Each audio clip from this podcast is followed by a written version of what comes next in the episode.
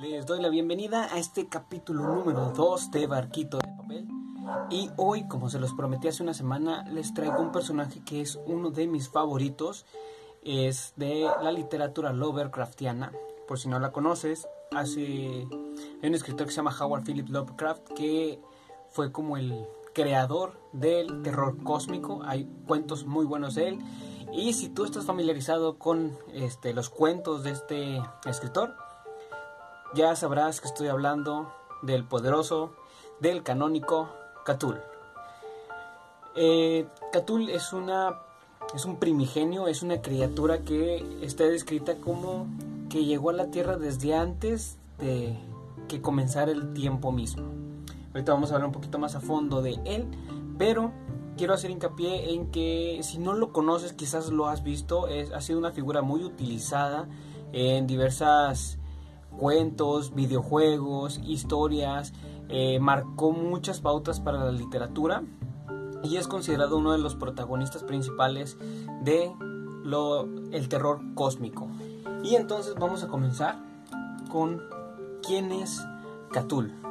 Cthulhu es una entidad cósmica creada, como ya se los dije, por el escritor estadounidense Howard Phillips Lovecraft y representada por primera vez en el cuento La llamada de Cthulhu o The Call of Cthulhu, publicado en la revista estadounidense Weird Tales en 1928.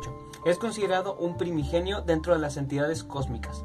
La criatura ha aparecido desde entonces en numerosas referencias de la cultura popular, como ya se los mencioné. Cthulhu es descrito como la convergencia entre un pulpo, un dragón y una criatura de forma humanoide.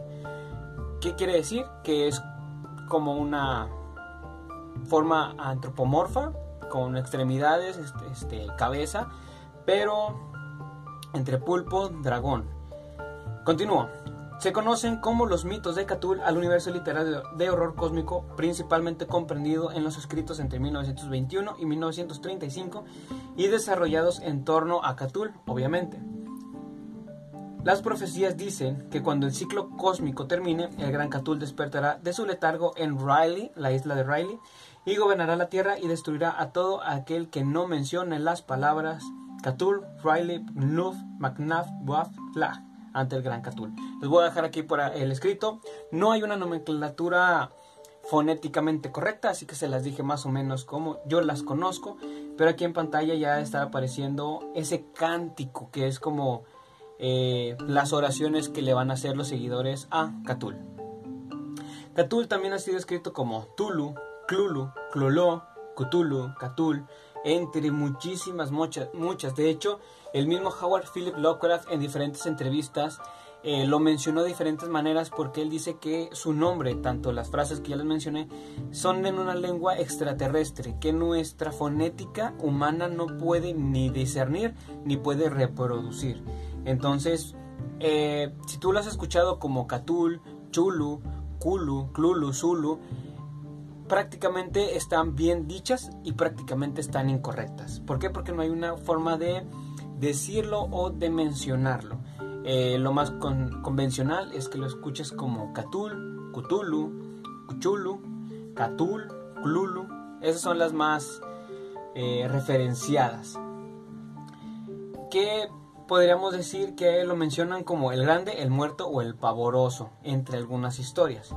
Lovecraft transcribe la pronunciación de Cthulhu como Clulu Clu, que esto en castellano sonaría mal que Clulu, Clulu. Este, igual se los dije, el mismo Lovecraft eh, hizo mención de su nombre de diferentes maneras. Según Lovecraft, estas no son más que lo, lo más cercano que el aparato vocal humano puede llegar a reproducir de las sílabas de una lengua extraterrestre, como se los comenté antes. Mucho tiempo después de la muerte de Lovecraft, la pronunciación Kazulu se hizo más común y en el juego Call of Cthulhu la hizo suya. Más adelante les voy a decir, hubo videojuegos este, inspirados y dedicados totalmente a Cthulhu. Se, especula con la posibilidad de que el nombre Cthulhu provenga del árabe Quitilhu, cuyo significado es el fue asesinado. Aquí quiero hacer un paréntesis. Eh, ¿Por qué árabe eh, se dice que la persona que describió por primera vez a Catul, dentro de los mitos de Catul, fue un árabe, si no me acuerdo ahorita se llama Al-Hazareb, igual se los voy a poner aquí en pantalla el nombre real, ¿Quién fue el que escribió el Necronomicon? Si quieres que hable del Necronomicon, déjamelo aquí en la cajita de comentarios y haremos un apartado para Necronomicon. Aunque no sea un ser ficticio, podríamos hablar un poquito del libro de los muertos. Ahora, en apariencia, Lovecraft describe a Cthulhu en el siguiente extracto de la llamada de Cthulhu, en el que se alude al aspecto de una efigie que representa al dios. Este, se los digo textual. No estaría traicionando el espíritu de aquella cosa si digo que mi imaginación, algo calenturienta de por sí, creía percibir en ella de forma simultánea las figuras de un pulpo, un dragón y una caricatura del ser humano. Una cabeza viscosa y cubierta de tentáculos destacaba sobre un cuerpo grotesco y escamoso, con unas alas rudimentarias, pero era el perfil general de toda ella lo que resultaba más espantoso. Además, cuando finalmente aparece físicamente, se menciona que posee una piel viscosa y un tamaño desmesurado. Sin embargo, parece ser que Atul es capaz de cambiar la forma del cuerpo a su voluntad, así como extender sus extremidades, retráctiles y tentáculos como lo considere oportuno. O sea, se puede tomar la forma que él quiere. También se le describe como un monstruo de contornos vagamente antropoides o antropomorfos, pero con una cabeza de pulpo cuyo rostro era una masa de tentáculos con un cuerpo escamoso que sugería cierta elasticidad, cuatro extremidades dotadas de garras enormes y un par de alas largas y estrechas en la espalda. Tiene la capacidad de alterar su forma, aunque siempre es básicamente la misma. Su cuerpo escamoso está compuesto por una sustancia distinta a las que se encuentran en nuestro planeta, una especie de masa gelatinosa que lo hace prácticamente indestructible. De todos modos, incluso si su cuerpo físico es destruido por completo, cosa que es muy improbable, su naturaleza extraterrenal lo haría volver a formarse en horas. O sea, sé que si le cortaras un brazo, lo podrá reconstruir fácilmente. Además, lo podrías destruir en mil pedazos y lo se podrá reconstruir. Casi como lo que pasa con Majin Buu de Dragon Ball. Si conoces la referencia, que lo puedes hacer pedacitos, sí se puede reconstruir. Pero, como se lo mencioné antes, es un ser muy poderoso que es casi imposible que algo en la Tierra le pueda hacer daño. Fue uno de los conquistadores de la Tierra y dominó desde las profundidades del océano. O sea, Catul es. Aquí lo voy a hacer una observación, creo que lo anoté más adelante. Es un ser extraterrestre que vino a conquistar la Tierra durante muchísimos milenios. Estuvo gobernando hasta que fue sellado en Riley, una isla en las profundidades del Océano Pacífico. Y como dato extra, es como un sacerdote de los dioses primigenios. O sea, ni siquiera es el más poderoso de su raza. Hay seres más poderosos como Azatoth o Shub-Nigurat. Entonces, nada más para que vean la magnitud de la fuerza de estas criaturas, cuando Cthulhu siendo un ser sumamente poderoso, capaz de dominar y destruir a cualquier ser en la Tierra, eh, era uno de los menos poderosos de su raza. Ahora, un poquito de información conceptual que encontré. Según The Call of Cthulhu o la llamada de Cthulhu, esta entidad cósmica reposa en el interior de la ciudad sumergida de Riley en el Pacífico Sur, como se los comenté. El, durmiente Cthulhu es, al parecer, la fuente de la ansiedad constante de la humanidad, ya que es capaz de contactar en sueños a los hombres y afectarnos a nivel subconsciente, incitándolos a la devoción o al suicidio. O sea, hace que aún así dormido sigue afectando a la humanidad. Le damos la el poder, por así decirlo, de que todos los sentimientos negativos o esas sensaciones malas que tenemos eh, lo está haciendo desde las profundidades en su letargo. A lo largo del tiempo, su capacidad para aparecerse en sueños lo ha ido convirtiendo en un objeto de culto de una serie de religiones, así como de otros monstruos Lovecraftianos, como los profundos y los Miku. El relato afirma que aunque actualmente está atrapado, Catul volverá algún día a caminar sobre la faz de la tierra. A la espera de ese momento, sus fieles seguidores cantan el salmo, que ya les mencioné antes, Pagnur Magnak Cthulhu Riley traducido como en su hogar en Riley el difunto Cthulhu espera soñando. Reitero una disculpa por la interpretación del cántico, pero como se los mencioné, es una lengua que se supone no podemos pronunciar. Lovecraft concibió además una detallada genealogía de Cthulhu, en la que este ser es la figura central en torno a la cual se establecieron los parentescos, pero no por ser el más importante, sino probablemente por tratarse del dios primigenio más cercano a los hombres. Como se los mencioné, él es el que llegó a la Tierra. En el relato El horror de Dunwich existen referencias de Cthulhu, mientras que en el que susurra en la oscuridad se sugiere que uno de los personajes que conoce los genes de la criatura. Por otro lado, en la novela En las montañas de la locura se menciona a las semillas estelares de Cthulhu, que combatieron contra la raza de los antiguos. seres anteriores a la aparición del hombre. O sea, antes de que el hombre apareciese en la tierra, había otro ser inteligente, el cual este, fueron los que entraron en guerra con Catul y sus vástagos y se teoriza que fueron los que sellaron a Catul en el fondo del mar. Y desde la aparición de los humanos, él no ha aparecido como tal, pero sigue influyendo en nosotros. A la historia de Catul, eh, Lynn Carter, otro escritor, añade que tuvo tres hijos, frutos del romance. Esto es más como un guiño, un dato curioso. Este, vaya, frutos de un romance, o mejor dicho, el apareamiento, porque pues, como tal no quedan que haya amor en estas criaturas, con la diosa Itja. Estos son los Gatantoa, el señor del volcán y dios de la, de la hundida que también son, este, por ahí salen historias lovecraftianas. La, la abominación del abismo Isot Omok, horror de Ponape. También Brian Lumley incorpora a la prole de Illa un cuarto integrante que sería Sitilia, la hija secreta. Además, Joseph S. Pulven agrega a Cthulhu que tuvo otros dos retoños con su hermana Casopta, los llamados Untosa y Cthulhu.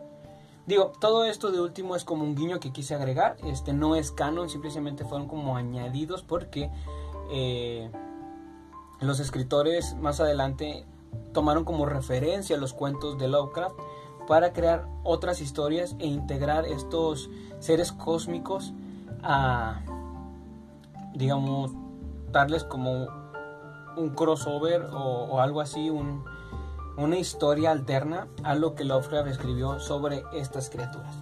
En resumen, Cthulhu es un ser primigenio, podríamos decirlo con las capacidades de un dios como lo vería la raza humana, que llegó hace miles millones de años a la Tierra, gobernó y peleó contra la raza, podríamos decir, anterior a los humanos, que fueron los que sellaron a Cthulhu en el fondo del mar, en la isla de Riley, en la ciudad perdida de Riley. Ahí obviamente ha durado milenios dormido, pero sugiere que indirectamente ha estado en contacto con el ser humano. Igual, este, por aquí voy a hablar de los ciervos de Catul, que también, o los vástagos de Catul, o las semillas, este, que son seres eh, acuáticos que están esperando el resurgimiento de Catul, seres que viven en el fondo del mar que han tenido contacto con los humanos intentando que aceleren el proceso para que cuando Catul resurja pueda resurgir con más fuerzas. Han influenciado en el pensamiento humano, influenciado en las decisiones del ser humano. Digo, todos estos son guiños que se han dado, son, son historias que se cuentan para que eh, Catul resurja y resurja con más fuerza, resurja con poder sobre la tierra.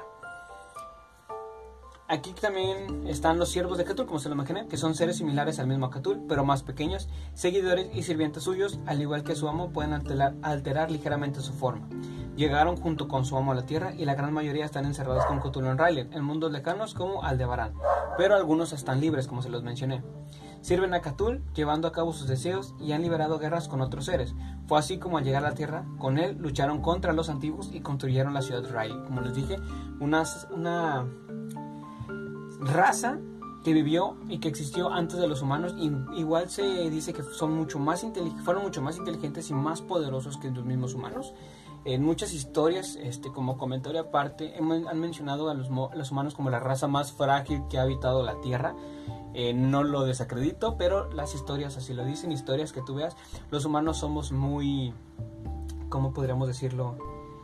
Eh, podemos sugestionarnos muy fácilmente, podemos influenciarnos muy fácilmente, tomamos decisiones basadas en nuestros sentimientos y no a la lógica. Entonces, ¿por qué digo esto? Porque muchas de mis historias, de las cosas que les voy a contar, los humanos vamos a mostrar nuestro lado humano y vamos a ver cómo en realidad no, no somos tan fuertes ni tan poderosos como creemos. Pero bueno, eso es tema aparte. Ahora, ¿por qué Catul? Catul es una de mis figuras muy representativas, aunque en las historias no se habla de tal como él, no hay una historia donde él sea el protagonista, ha sido como un protagonista secundario. Yo lo veo mucho, este, como, y siempre hago esta comparación, como Anthony Hopkins en El silencio de los inocentes. La película, la protagonista de Judy Foster, si mal no me acuerdo la actriz, disculpen si me equivoco, pero el que se robó las cámaras fue Aníbal Lecter, y eso que sale muy poquito en la película. Y así yo siento a Catul en las historias de Catul. Es mencionado, es referenciado, nunca es el, protagonismo, el protagonista, pero se llevó los reflectores. Ahora, me gustaría mencionarte algunas referencias de Catul. Hay millones, búscalas en internet. Hay, bueno, no millones, exageré. Hay muchísimas referencias de Catul, eh, tanto en obras literarias, en series, en videojuegos, en la misma música. Eh, se han hecho referencias a Catul porque representó, como les digo, una figura popular, este, algo que marcó la cultura popular desde su creación hasta la fecha. Ahora, eh, mencionando las obras mismas de Lovecraft, fue mencionado en The Call of Cthulhu o la llamada de Cthulhu, eh, que es un relato en el que aparece físicamente en la tablilla. Además, tiene un papel destacado con los culturistas y la ciudad Riley. En la llamada de Cthulhu es donde más se le menciona y más se le describe, como digamos la única historia en la cual él puede ser como el centro de atención. En el cuento La sombra de Innsmouth, Cthulhu aparece mencionado como miembro de la triada en el que veneran los profundos. Aquí nada más lo mencionan como parte de los seres este, que rigen esa parte de, digamos, secta, vaya. En el cuento El que susurra en la oscuridad, Cthulhu es mencionado en el Salmo de Migo en el túmulo, con la colaboración de Cealia Bishop, que es otra historia alterna, se comenta que en ya existen multitud de esculturas tanto de Cthulhu como de Jig, con lo que su culto debe tener mucho peso en la ciudad. Otra vez una referencia. Ahora, aquí me, topé investigando con un dato que no conocía. Eh, voy a intentar hacer una investigación, encontrar alguna imagen para ponérselas, este, pero según el ensayo de Cthulhu Mythos and in Mesoamerican Religion, o traducido serían Los mitos de Cthulhu en la región de Mesoamérica, de Richard L. Terney, los aztecas, o más bien dicho los mexicas, habrían podido adorar a Cthulhu en forma del dios de la lluvia Tlaloc. Terney complementa su postulado indicando que a su vez los mayas veneraron a Cthulhu en forma de otros dioses de la lluvia, como Chac. A pesar de ello, hay autores que defienden que Cthulhu sería el equivalente a Huitzilopochtli. Pese a ser esto algo extraño y difícil de defender dada la naturaleza de Huitzilopochtli como deidad solar, sin demasiada vinculación con el agua. Este pequeño extracto que les acabo de comentar me hizo mucho ruido. Esto lo acabo de encontrar antes de grabar este podcast. Me gustaría, no sé, hacer un, un apartado. Pero vemos cómo hay influencia, podríamos decir que influencia de la cultura azteca la cultura maya en los escritos de Lovecraft y viéndolo ya algo un poquito más conspiranoico, viéndolo un poquito más rebuscado, este, suponiendo que Cthulhu, que existiera, ver cómo él influenció en las culturas mesoamericanas, hablando directamente de los aztecas y de los mayas, que son de la región de México y parte de la región de Centroamérica. Digo, yo siendo mexicano me pareció algo muy interesante y quería agregarlo a, a este pequeño apartado. Y ahora, como se los comenté, Catul ha sido una figura que ha marcado mucho la cultura pop. Y uno de los personajes más representativos y que quizás conozca más gente es el pirata David Jones de la película Piratas del Caribe, el cual pues, es una persona caracterizado por tener la cara en forma de pulpo, que es la forma en la que casualmente se le caracteriza a Catul, como una forma humana con la cabeza de pulpo. Pero no es ahí el único lugar donde se le ha visto. También aparece en las aventuras de Billy y Mandy jugando golf. Este, hay un personaje de Digimon que se llama Dagomon, que también se puede ver o apreciar que está inspirado mucho en Catul. También una de las series más populares y donde se le vio con más forma y más, o sea, ya haciendo Catul como sí mismo es en Soul Park, en los capítulos de Kun 2 Mystery and Races y Kun vs. Conan Friends, donde Cartman, siendo The Kun, eh, invoca a Catul y lo trata como su mascota. Es algo medio bizarro, medio gracioso. Digo, yo que sigo las historias de Catul desde joven y ver este capítulo sí fue como sentimientos encontrados, pero es un muy buen capítulo. Y también en Gravity Falls aparece momentáneamente en, el capítulo Raromagedon, ya es en el final de la serie se ve ahí a Catul destruyendo pues, Gravity Falls, vaya. Y en una serie que es de mis series favoritas, Rick and Morty, aparece Catul brevemente persiguiendo la nave donde sale Rick and Morty. lo sale persiguiendo y al parecer estos traen un vástago o un hijo de Catul. Eh, por aquí les dejé algunas imágenes eh, de lo que les voy comentando y ver cómo este personaje, que aunque nunca ha sido el protagonista como tal de una historia, eh, sí, sí es parte de la cultura y es muy representado en muchísimas este, otras formas, como les digo, videojuegos, películas, series. De hecho, si mal no estoy, Metallica tiene una canción que se llama The Call of Cthulhu y, otras series, otras eh, canciones que mencionan a criaturas como los perros de Tíndalo que venían siendo parte de los vástagos de Cthulhu. Y en videojuegos solamente agregué dos porque son como que los que más te... te son como más explícitos o más representativos o la referencia está muy gráfica. En el videojuego Scribblenauts, en su variante Scribblenauts, Super Scribblenauts, Scribblenauts Unlimited, donde tú tecleando Catul en la libreta, aparece el monstruo ahí en el videojuego. Y otra que también fue una referencia muy, podríamos decirla, cómica, en los juegos de Castlevania, sobre todo en el Symphony of the Night y en el Area of Sorrow, aparece un monstruo con la forma de Cthulhu, pero hay otro monstruo que nada que ver con la figura, pero tiene de nombre Cthulhu.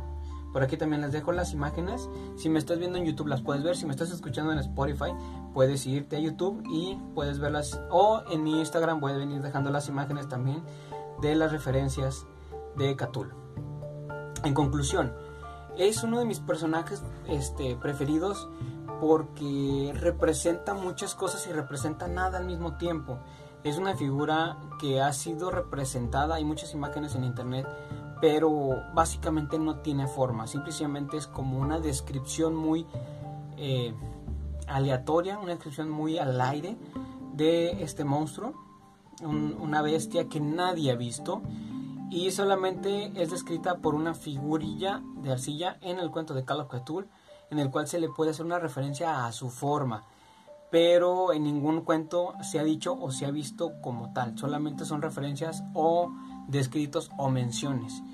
Y a pesar de que no es el, la bestia principal en los cuentos de Lovecraftianos, ha sido como el más mencionado y el más popular y entonces, como se lo digo, ha sido utilizado y ha sido referenciado en tanto la literatura como en los medios audiovisuales.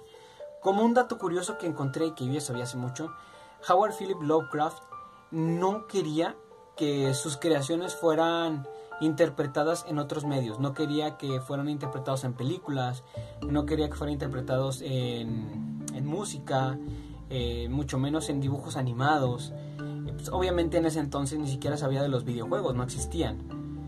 Pero él sí no, él, era muy celoso de, su, de sus criaturas, de su ficción y quería que solamente permanecieran en la literatura. Eh, obviamente pues esto no pasó. Se agradece, pero al mismo tiempo es algo que él no quería. Si te gustó, por favor, regálame tu like. Eh, comparte mi podcast, eso me ayudaría muchísimo y sígueme en mis redes sociales, tanto Facebook, Instagram, Spotify y YouTube. Voy a seguir este, trayendo historias, voy a intentar hacer las investigaciones más a fondo. Y si tienes alguna referencia, si quieres que hable de algún personaje ficticio, eh, déjamelo en la cajita de comentarios. Por favor, mándame un comentario y lo tomaré en cuenta para un siguiente capítulo. Te doy un feliz año nuevo, hoy primero de enero del 2021. Espero que tu año sea un año lleno de abundancia, de éxito, un año maravilloso, un año donde cumplas tus metas. El 2020 nos golpeó y nos golpeó con todo y más a los que no supimos administrarnos en este año. Pero espero que este 2021 sea un año de éxitos para ti. Te dejo y feliz año.